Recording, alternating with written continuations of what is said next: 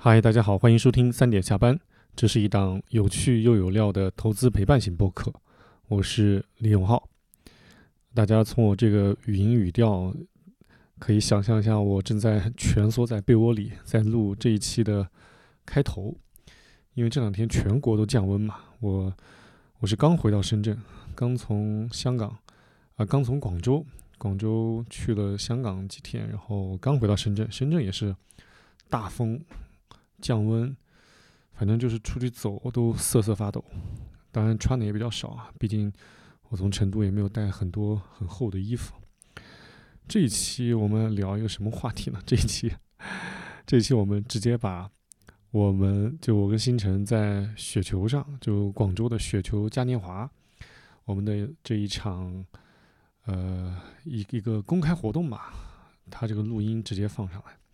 这个话题呢挺有意思的，是散户做投资最大的最大的优势是什么？然后我们俩呢跟一个一个七零后做了一个开放式的一个对谈，主办方给的时间也很有限，基本上三十分钟。如果我们三个人都畅所欲言的话，那时间肯定不够的，所以我就身居二线，我就临时担当起了主持的这样一个角色，然后把舞台。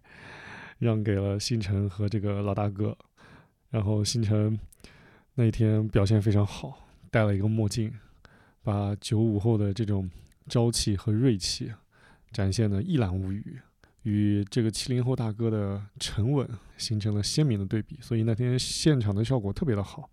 我们那个现场其实是在分会场，就是主会场结束之后，有些人就可能已经走了。然后我们那个分会场其实很容易，现场的氛围就散掉了。嗯，但还好，我们我们的舞台表现力应该还行，所以那天现场效果特别好。然后那个大卫翁老师，就是起住楼宴宾客的大卫翁老师，刚好就在我们后面。呃，据他反馈，因为我看了他的视频，他说我们把这个场子 搞得很热。哦，说起大卫翁老师，我们第一天跟大卫翁老师跟那个。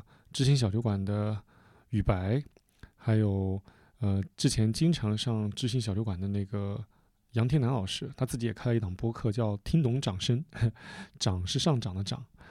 然后还有小宇宙的呃辉阳，我们一起坐在一起聊天。当天晚上还跟大卫翁老师还有天南老师一起吃饭喝酒，结果那一天呢，喝得很不尽兴。因为他们当天晚上还要跟雨白，就是跟知心小酒馆再录一期节目，所以当天喝了八点多就走了，喝得非常不尽兴。天南老师好像还行，喝的状态还行，就脸已经喝红了。但是呢，当天晚上雨白还是给我发了一条信息，痛斥我为什么把他们的两位嘉宾都灌醉了。我说没有呀，看起来他们一点都没有醉的迹象。所以下一期如果知心小酒馆把跟大温翁老师还有天南老师的这一期节目放出来之后，我们一起去评论区顶一下，说这可能是小酒馆开播以来酒精含量最高的一期。那天确实不太尽兴，然后第二天呢，我们又跟其他的一些雪球大 V 又一起喝多了啊，反正还挺开心的。但那两天除了喝酒啊，还有很多好玩的事儿，而且因为会场也来了很多大咖嘛。我们也确实学到了很多东西。我们打算认认真真的梳理一下他们的观点，然后再结合那两天发生的一些事情，打算在下一期的时候给大家做一个讲述，应该会蛮精彩的。那这一期咱们就听一听我们在现场的一些对谈吧。说起我们那天的现场，那天现场特别有意思啊，就是在我们那个现场还没开始之前，我就看了一下当天的观众们，我。当时几乎可以一眼判断出或者预判出哪些是我们三点下班的听友，因为这个气质还是蛮独特的。就是我觉得我们的听友的大概的形象，就是如果结合成呃，如果把所有人的形象都描绘成在一个那种所谓的用户画像身上的话，是那种偏年轻、偏高知，而且颜值都很高的。这样一个群体，无论是男性听友还是女性听友，起码从那一天来到现场的听友来看，从颜值上我就能分辨出哪些是我们 三点下班的听友。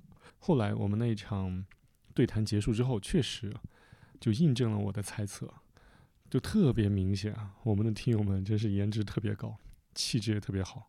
在此尤其要感谢当天去现场给我们打 call 的听友们，还有一位非常漂亮的女听友给我们送了一人一个盲盒，啊，真是特别开心。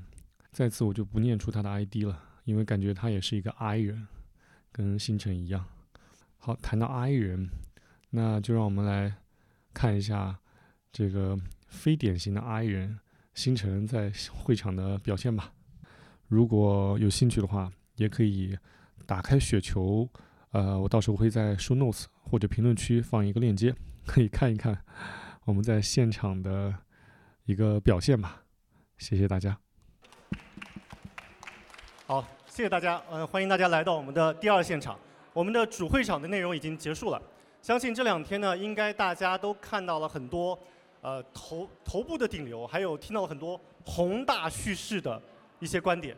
今天呢，我们看到今天，尤其今天的场子特别的热，从早上的李贝女士，然后到呃大肖老师，到胡锡进老师，然后到梁红，都是我们的顶流。然后刚才那个江辰老师也都是讲了很多的干货。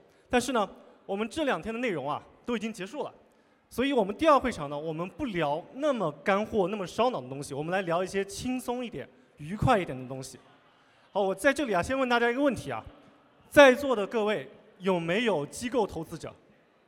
有的话举个手。哦，我看没有机构投资者啊，哎，那太好了。如果大家都不是机构投资者的话，那大家都跟我一样是一个散户，是一个韭菜。所以呢，我们今天的话题啊，就是散户最大的优势是什么？那在开始我们这个话题之前啊，我先自我介绍一下，我叫李永浩，我的雪球 ID 呢也叫李永浩。我们呢，我跟星辰，哎，就这个戴墨镜的、戴墨镜的这个帅哥，我们在小宇宙播客平台和苹果的播客平台做了一档聊股市和股民生活的播客节目，大家可以理解成就是一档电台节目，所以大家在空的时候啊，跑跑步啊，上班的时候可以听一听，解解闷，我们一起来面对股市的惊涛骇浪。好，除了我们俩之外呢？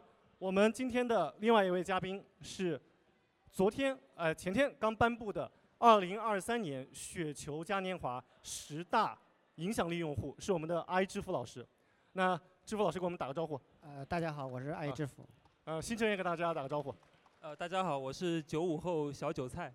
九五后，大家从这个从我们的着装啊，也能看出来一个很典型的九零九九五后，呃七零后。我呢是八零后，就是现在是正处中年，所以浑身上下都是优衣库，就压力比较大。然后 你看大家笑了，说明大家很有同感啊。就中年的压力确实是是这样子。那如果有我们支付老师的粉丝啊，那大家看他每天在雪球上分享的内容，应该能够感受到啊，支付老师是一个非常扎实，然后呢，呃，还是一个。整体来说是一个很学院派的一个投资者。那我们既然聊到学院派，我们就以一个最学院派、最 最 old school 的问题来作为一个开场，就是价值投资还靠谱吗？那我们把这个问题交给支付大哥。呃，我觉得哈，我们大家在座的都是散户，跟我一样的，我也是散户。呃，价值投资。整体感觉给人家感觉是个高大上的话题啊，但是我说价值投资还是很靠谱的。虽然我们是散户，但一定不要放弃价值投资，因为你在股市里面你买个股票的时候，你的决策依据是什么？你这样的要实现低吸高抛的时候，你的价值的差别在哪里？要靠通过价值实现的，呃，得到你的盈利目标的。所以说大家不要放弃价值投资，对吧？这个这个对我们还是重要的。但是呢，我也想呢，就是我们作为一个散户呢，还有还有两把刷子的。就是你做散做价值投资的时候，你不能单纯的听别人讲有什么价值。第一个，你要心里面有一杆秤，这个公上市公司在我们心目中多多少少我们能称出它的分分量，在行业里面是不是龙头，有没有核心的产品，对吧？第二个，你要有个价值的锚。什么叫锚呢？就是能锚定这个公司的价值。就在关键的时候，假如我们看错了，那错到哪个程度？它的下限是什么？千万不要买个股票，你认为很好，但实际上它是跌起来就没有下限的股票，这种这种是很糟糕的，因为你你十年的成成功，一次做败了，做失败了，就可能就就就彻底的完蛋了。然后呢，第三第三个我还讲就是说，价值叫我们要尊重价值的多元化，不要认为就是价值只看 PE，只看这个市盈率，不是的。一个公司假如一个好的护城河，它有个好的产品核心产品，甚至某些时候它一个核心的管理团队，一个很能干的管理团队，那都是价值。你只有这种价值多元化的眼光去发讨论一个股票的时候，你才能在这个公司里面找到。别人所没有发现的这种潜在的价值，然后用这个作为依据来买入这个股票，并且长期持有，然后你就会实现你最终的盈利一个目标。哇！我听致富大哥讲完，就让我就让我一秒拉回到我的大学课堂，就听老师在给我传传授这种学院派的正道。那老师讲完之后，我们来听一听这个学生，尤其是这个看起来有点不太听话的学生来。发表一下你对价值投资的看法。你已经给我先下了个定调，是野路子是吧？因为你这个装扮看起来就不像好人了。对，最近在听嘻哈。对，就是呃，我是觉得价值投资不太靠谱啊，跟知府先生唱个反调，也是我自己的血泪史。啊，我刚开始信价值投资，后面呢，慢慢现在就是偏比较偏中短线，我定义叫价值投机的一个风格吧。但是我们有个共性，也都是依托于这个价值的。呃，第一个点呢，我觉得是知府刚刚提到一个价值锚的概念嘛，但我觉得这个价值锚其实现实中很难去把握。呃，大家有没有扪心自问一下，就是市场里每天那么多的股价上上下下波动，它多少是价值变化带来的，多少是板块贝塔的变化？很多时候是一阵风吹到了它，它就起来了。而不是说它的它的内在价值发生了变化，去推动它每天那么剧烈的变化，对。然后呢，这里就我顺带讲一下我自己最近领悟的一个投资理论啊，叫彩票理论。我觉得应该跟之前所有的嘉宾都不一样，啊，是个野路子。就是你把股，就我觉得股票这个东西它是有波粒二象性的，就你把股和票两个中文拆开来，它左边是股，代表的是股权。也就是价值的那一那一些属性，右边是票，票是什么呢？我定义为彩票。在场可能有很多买过彩票的人啊，就彩票买的是什么？彩票我们买的是一个梦想，买的是希望，反映在市场里面，它就是流动性的溢价，啊，它就是一个击鼓传花的游戏。那么我自己实操下来，其实，在 A 股这个环境里面，它在彩对彩票的这个属性是比较重的。主题炒作是有很深刻的群众基础的，比如说，啊，一八年的时候，川普当选总统了，然后那个川大智胜就涨停了，对吧？就很搞笑。然后你前段时间那个信雅达的那个董事长女儿，然后开发了一个 AI 视频应用，然后跟上市公司一毛钱关系都没有，然后上市公司五个板，对吧？当然我也买了一点，就是，就是这些例子会让我觉得说，其实这个市场啊。我们要知道它的生态是怎么样的。其实大部分的资金进场就是来赌的，啊，全是赌狗，就是他们他们他们在玩一个什么样的游戏呢？他们在玩一个牺牲了均值的游戏。大家可能如果学过概率论的话，会知道均值和方差两个概念嘛。他们在玩一个负 EV 的游戏，但是呢，这个负 EV 的代价是他们可以很刺激，他们可以有有一个很高的方差，就是他们赚可以赚很多，亏也会亏很多，就是你在淘股吧里面看到的那一套。对吧？这个我认为就是赌，但是呢，赌里面也有规则，也有我们可以套利的地方。其实机构也赌，除了散户，机构更更会赌。啊，那因为呢，机构它很多是有一些短期的业绩考核目标，尤其是一些排名的需求。你可以想象，一个基金它如果三年都在中上游水平，它的规模可能不会扩很多。但它如果有一年拿了冠军，那它就会得到最大的流量的倾斜。所以有很多人为了自己切身的利益，他会选择去赌，赛道投资就是也是一种赌，对，这就是我观察到的整个 A 股的一个资金生态。那么在这个生态下，我觉得如果你不去赚这个彩票的钱，就彩票，因为彩票的波动是非常非常剧烈的，它的流动性溢价是可以突然起来又突然消失的，但是价值的波动是相对比较慢的。对，你不去赚这个剧烈波动的钱，我觉得就是一一座金山放在自己面前，但没有去挖。啊，但如果要真的做价值投资呢，我推荐其实去港股，啊，因为你看同一只股票 A 股，它的溢价可以是港股的一倍到两倍，有港股通嘛，你可以看得到。所以你在 A 股长期持有的话，并不是很划算。哇，你你刚才讲的那些东西啊，对于我来说还是有一点新的。你刚才讲了很多东西，我全都忘了，我就记得你提的一个词，就经常高频出现，就是赌。所以你现在在我眼前就是一个赌狗。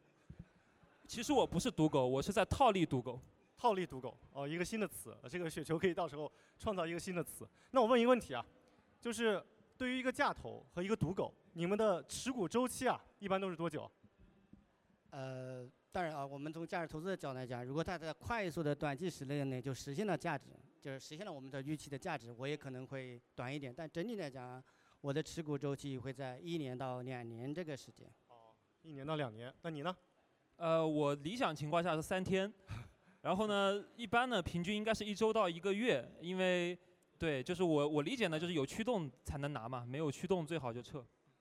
就是这边是三天，这边是一到两年。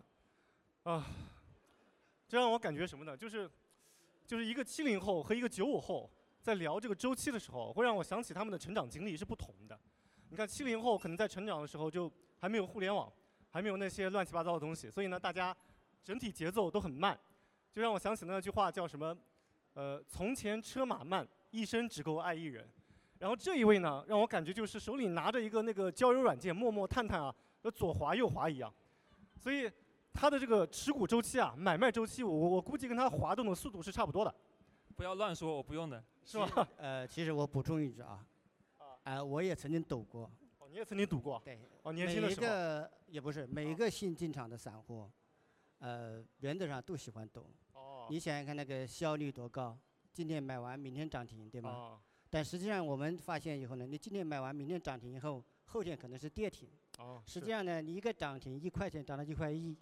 当你一个跌停的时候，它变成九毛九，对吧？所以说，实际上就是，呃，抖的里面呢，就是下降的成本呢，可能比上升的成本要稍微大一点，因为回撤的幅度会大一些。是，那那你是怎么从一开始的一个，呃，这个赌赌狗，变成了现在的一个价值投资者呢？来，致富大哥来讲一讲，我们作为散户啊，我们作为散户，如果想要做这个价投，你是从哪些方面去去考虑啊？呃，我觉得啊，就是我一开始就讲了一点，就是说，你虽然资金小，是散户，但是不要，呃，的目标要大。大家看我的雪球签名啊，就是说，我说一定要找十倍股，挣五倍的钱，从底部买。找十倍股不是说，哎呀，每个股票你找到都是十倍，不是的，就一定要找到空间大的股票，就这个意思。就说这个过程你要学习，你要拼命的去学习，就是这些这些行业。那个别人发表这些这个探讨一个行业啊，或者是判断一个企业的依价值依据的时候，你要去学习它。第二个呢，我讲我们很多散户在做价值投资的时候，经常犯的一个错误就是教条主义和形式主义，就是他不是用价值发现的眼光去找一个公司然后去买入，而是因为听别人怎么说，哎那家公司很好，对吧？茅台都知道好，对吧？所以你会去买茅台。那腾讯的业绩回报很好，所以我去买一腾讯，但实际上是不是你自己发现的呢？不是的，因为别人这么说。实际上它是一种形式主义和教条主义。所以上次我就看很多有人问，这问那个方丈，为什么所有的价值投资者最后都买了苹果、买了茅台、买了腾讯？为什么？因为大家都在犯教条主义。这世界上价值千千万万，一千个人有一千个价值，一千家上市公司有一千家上市公司的价值。虽然我不赞成，呃，我们那个县城讲的这个赌狗，对吧？但实际上很多公司都有投资价值，只不过需要你有一双智慧的眼睛去发现它，找到它低估的时刻去买入，等待价值兑现。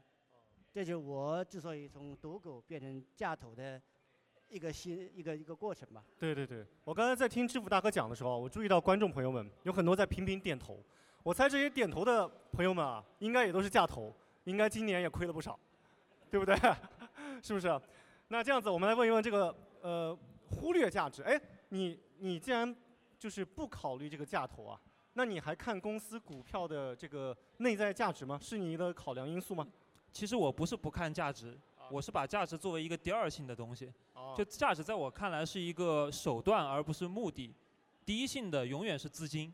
就只有真金白银的买股票才会涨，那么他买的原因是什么呢？他买原因有很多，比如说里面有价值、有有情绪、有周期，也有可能是单纯的坐庄，就是它有很多种因素。所以说我不会把价值作为一个唯一的考量因素。然后呢，A 股呢，其实我会觉得百分之按照我个人的标准啊，百分之九十五以上的股票价格都是远远高于价值的。就是你你们线下有没有人做过那个线下的生意啊？比如说开个那个包子铺之类的，就你线下去收一个商铺，最高的 PE 不会给超过五倍，再好的生意也不会给超过五倍。但是我们市场里面有那么多大几十倍的成长股，啊，十几二十倍的价值股，那中间这个 gap 是什么呢？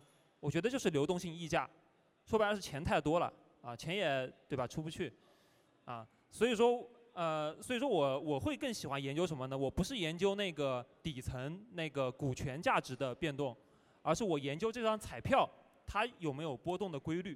这里面其实我观察下来是有的，比如说有板块的规律，有情绪的规律，对，是研究这个流动性溢价的变化，啊，对，然后呃对，然后还有一点，刚刚差点忘了，就是也是我给写给自己的一句话，就是不要用价值投资来麻痹自己。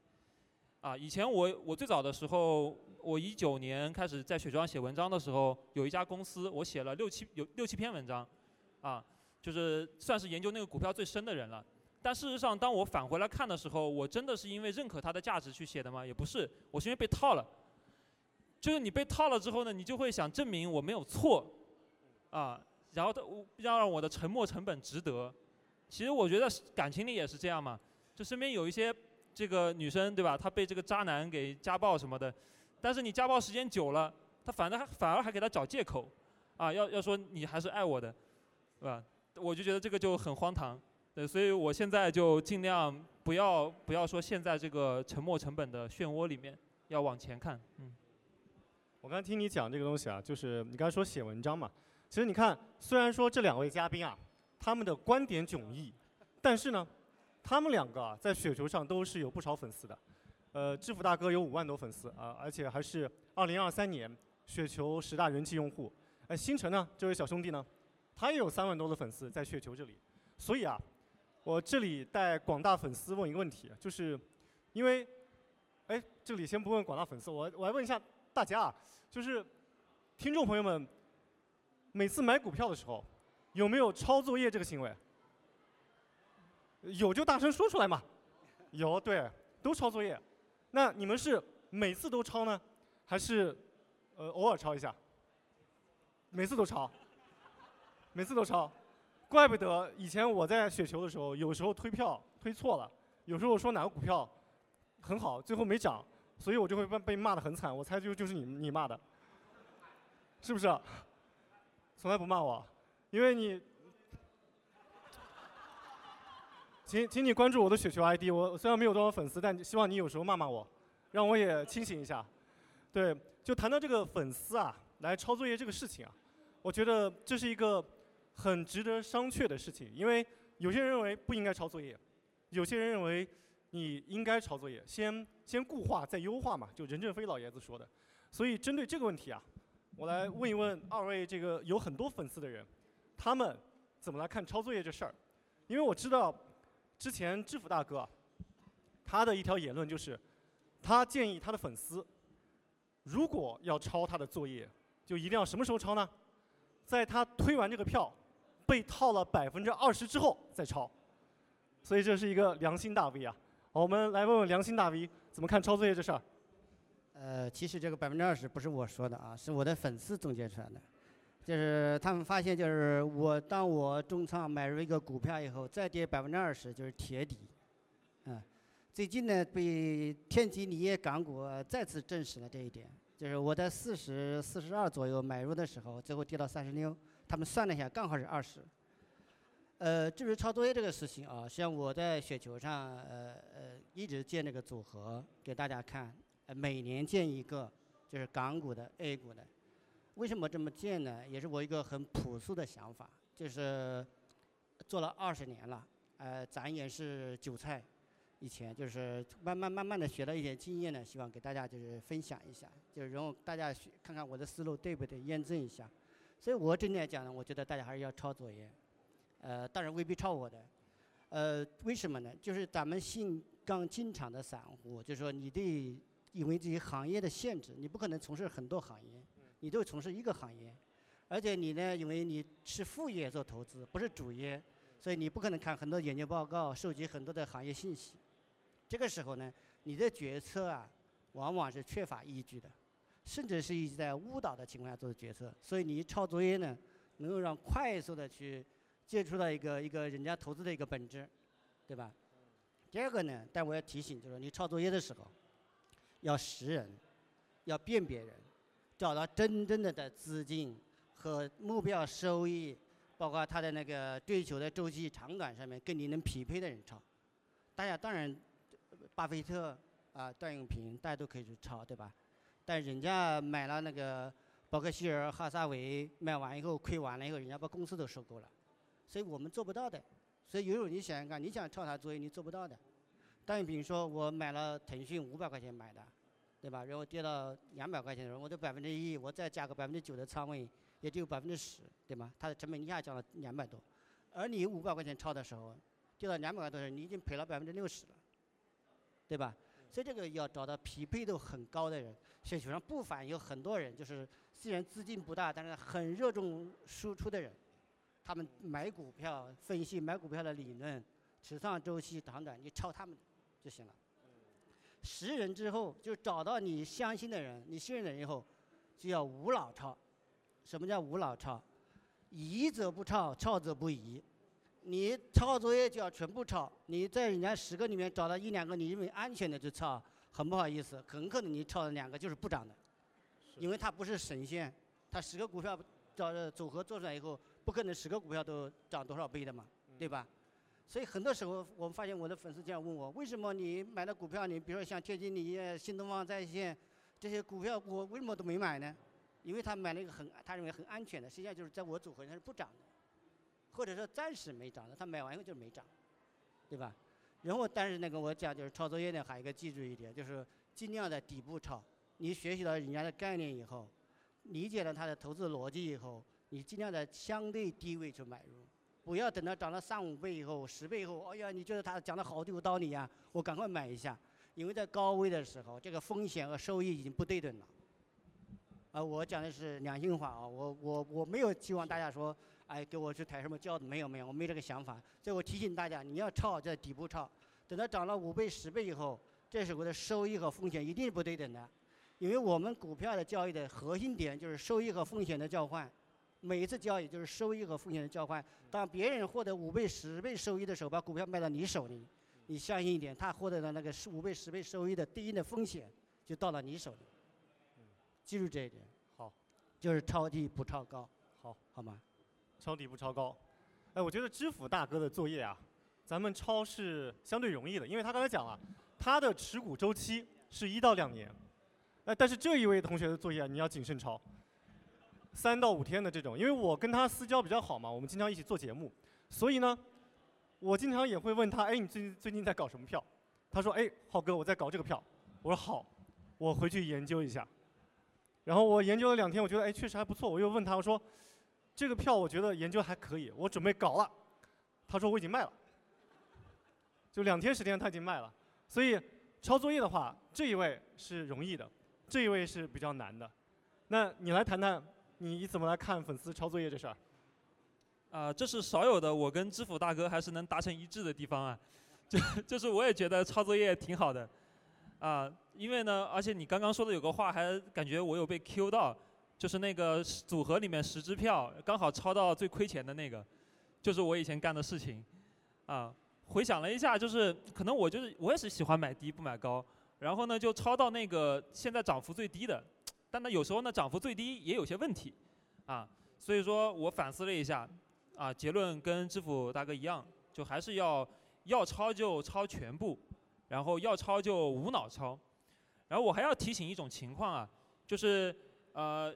比如说很多球友他会去跟一些大 V 嘛，然后他跟的过程中肯定会有逆风期，就这一段时间，哎，好像一直在亏钱，对吧？然后那他可能就会想着说，我再换一个大 V 去抄，啊，但是呢，你要小心哦，就一般你被吸引到这个新的这个大 V 那儿的时候，刚好会是它的一个高光时刻，因为它过去一定是收益很好的时候。但是呢，我觉得这个世界呢是有周期轮转的底层规律的，就天之道，损有余而补不足。所以呢，我过去这些年真的见了太多的，就是钱我在高光时刻遇见它，我买的时候是一个年化二十，连续五年的基金，我买了之后就变成负二十了，然后就人设崩塌了。对，就这种事情是我我觉得在抄作业的时候还是要做到从一而终。然后呢，我我其实还在分享一个我自己抄作业的一个小诀窍，就是最好在呃那个大 V 情绪比较崩溃的时候去抄他的作业。对我举个例子吧，就是我有个朋友也玩雪球，他名字叫那个金毛小可爱，啊，他那个两万多粉丝，然后他之前发了个基金，就是最啊去年初的时候梭哈了港股物业，啊，然后梭哈的时候净值一点五。然后去年十月的时候净值就已经零点六了，啊，然后这还不是最惨的，最惨的是他零点六就要清盘嘛，根据那个规则，完了他清盘之后第二天，就是三支箭政策出来，然后港股的物业大奇迹日，那天港整个板块涨了三十个点，后来一个月涨了两倍，就他如果他是真的是倒在黎明前，所以我我们都我们觉得很神奇，说这个大 V 刚好那一刻扛不住了之后，这个板块就见底了。就类似的规律，我看到了好多，啊，感情就他们才是影响那个大环境的人，啊，所以，所以我自己总结下来就是，我会更多在别人至暗时刻的时候去雪中送炭。其实不仅是呃助人，我觉得也是在帮助自己，啊，然后最后呃，我觉得抄作业大家也不要有什么心理负担，呃，我听过一句话特别好，叫呃人类的本质就是复读机。就你以为自己原创的东西，其实潜意识里面也是二手资料的加工。所以有粉丝问我说，呃，他怎么去学习进步的时候，我我会跟他说，你多去看雪球、抄作业，呃，不用去看那个经典的书籍。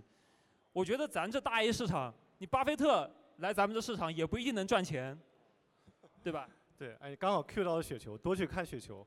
看来这个没白请你啊，要打广告了。那我们也打一个广告，多来听我们的小宇宙的播客。那谈到这个抄作业啊，我自己也抒发一下观点啊。我的观点跟两位是截然不同的。我认为作业只能一开始抄一下啊，后面一定不能抄，一定要用自己的逻辑思维体系去去搞这个事情，去学习去试错。因为很多时候你抄作业，可能只抄到一个形，抄不到那个神。就比如说以前我们学习的时候啊，我们在读书的时候，可能看到一个学霸，他每天十二点睡觉啊，那我也每天十二点睡觉。他课间不去上厕所，那我也课间不去上厕所，那最后憋得受不了，然后上课时候去上厕所，所以这个东西呢，那到最后成绩也没搞好。就我们模仿了他的动作，那抄了他们的持仓，但是如果不了解他们的逻辑，就像我以前读书的时候，我看着学霸那样子去学，我也那样子，但是我的目的，我的内在可能是为了读一个好大学，找一个好工作，有一个好的生活，但是那个学霸是为了。中华之崛起而读书，所以你看这个内在动力就不同，那你长远的这个持久的动力也是不一样的。所以我觉得我们的听众朋友们，呃，或者我自己的观点啊，就是一开始抄一点点，后来一定要建立自己的体系，一定不要抄作业。所以那我们接下来下一个问题就是，如果啊要建立自己的体系，如果要建立一个前瞻性的，哎，来已经翻了，如果要建立一个前瞻性的选股体系，那应该怎么办呢？那师傅大哥先讲一讲。呃，之所以说我经常建那个组合，认为你一个股票要捂一到两年，呃，根本性的原因是前瞻性。我在雪球上经常有人问我说：“你怎么老讨论这个将来要发生的事情？呃，甚至可能不乐观的话，可能在两三年、三五年以后才发生的事情。”其实呢，这就是前瞻性。A 股是个博弈的非常厉害的一个市场。说白了，大家当你被二手或者三手的信息传到你的耳朵里的时候，基本上股价已经涨了三十五十甚至翻倍两倍了。你这个时候被说服了，然后你去买入这个股票，大部分时候是做了接盘侠，对吧？所以我一个最基本的观点就是什么呢？我们一定要建立自己的前瞻性。前瞻性是什么意思？我在想别人所未想、人家没想到的问题，我通过一些逻辑推理。推出来这个结果，比如我今天现在讲的通胀，呃，我跟我跟在座的各位的保证，我觉得中国将来会一场非常恶性的通胀。哦。呃，然后呢，呃，前瞻性怎么建立？我再讲讲我自己两个体会吧。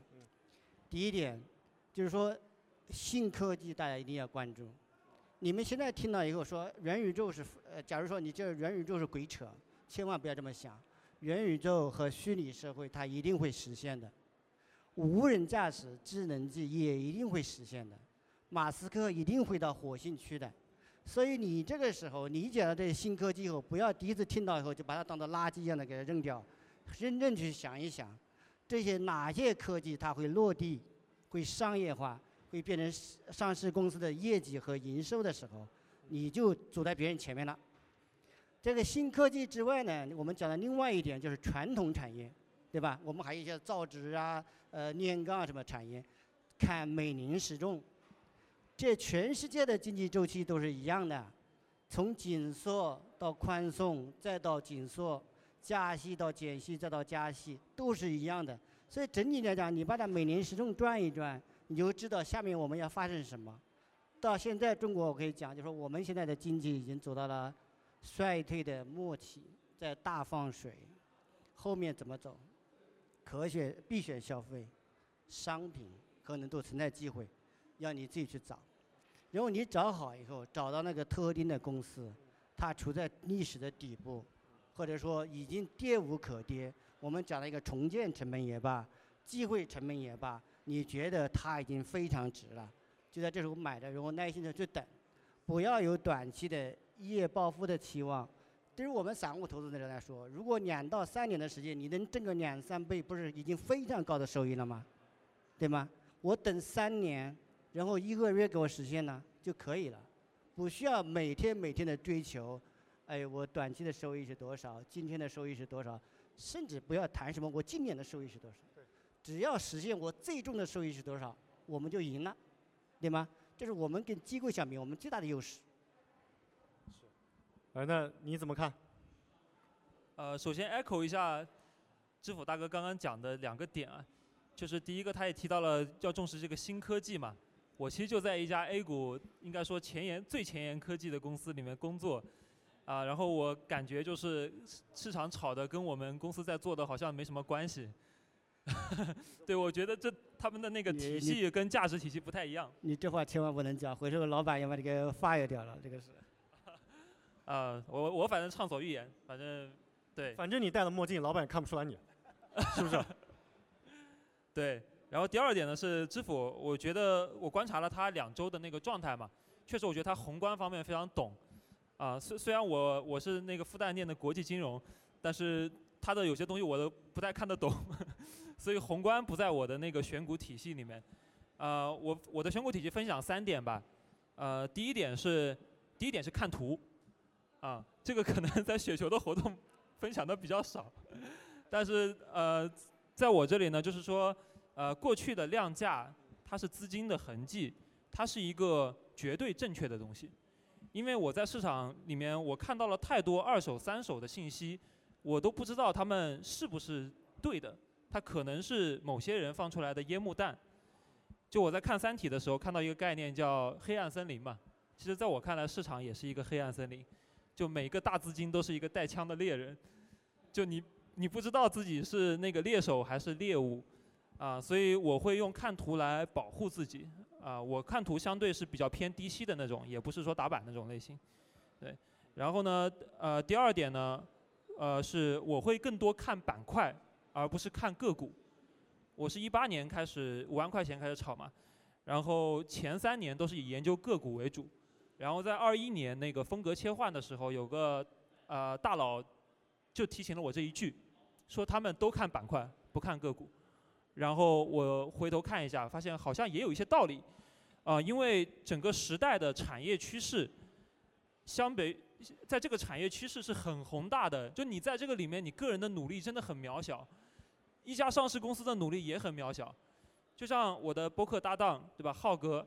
他之前在港股一家地产公司上面赚了几十倍，啊，但是呢，你回头看当年那家地产公司的忠粉们，就是现在如今安在的有多少人？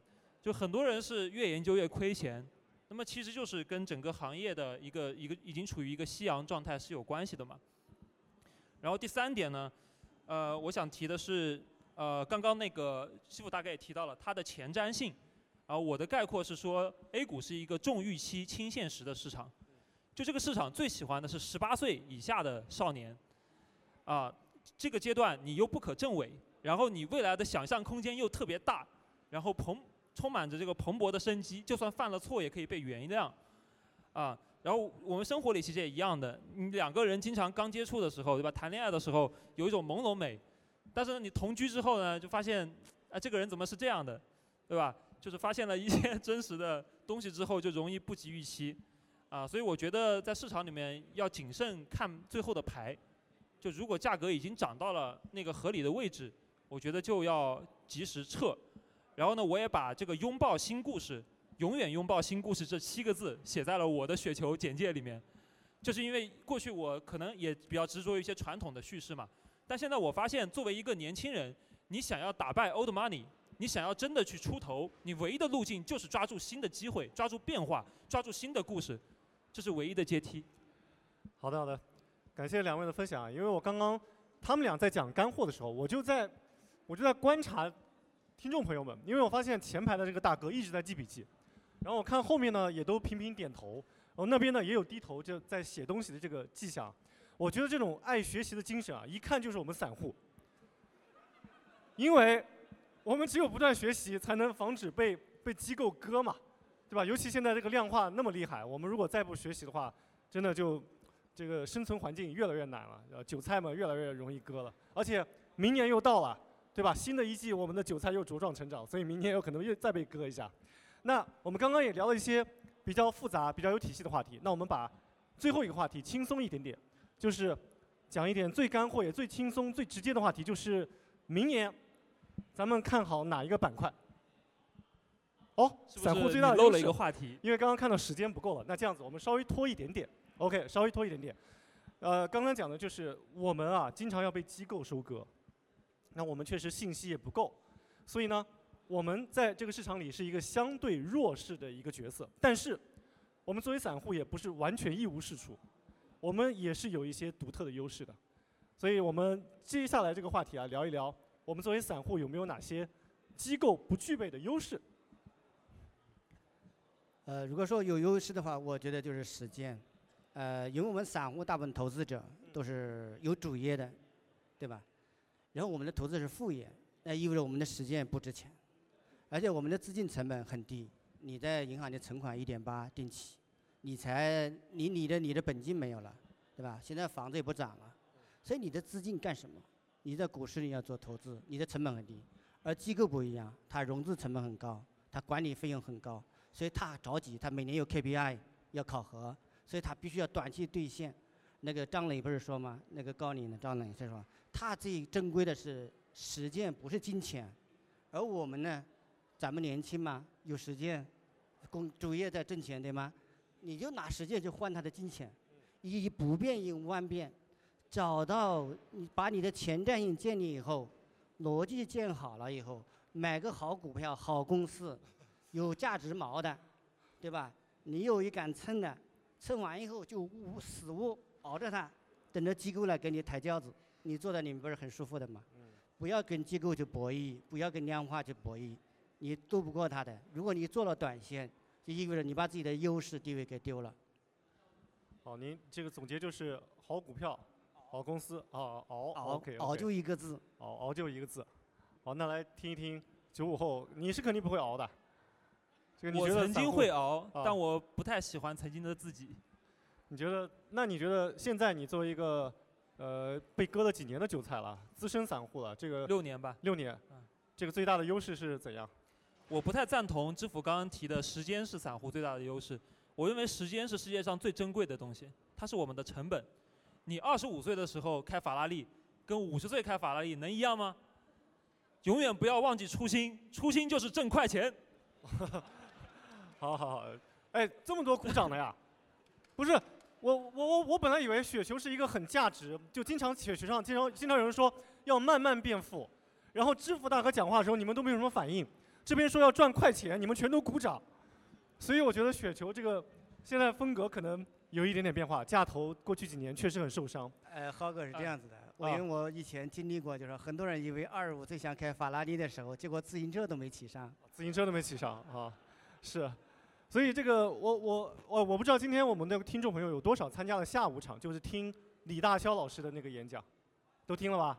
啊，李大霄老师讲的这个跟我们致富老师讲的差不多，就是要买好公司，然后现在也是要进去要慢慢熬嘛。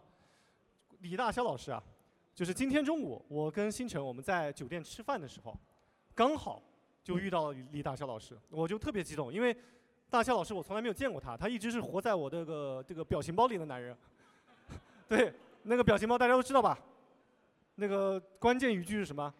三千点要守住了，先救港股，对不对？所以我今天见到他，我就很激动的问他，我说：“大霄老师，国家队在哪里？三千点守得住吗？”他拍拍我的肩膀说：“守得住，稳了。但是呢，先救港股。”跟支付大哥讲的一样，先救港股。所以，那今天迫于时间关系啊，我们就不展开了。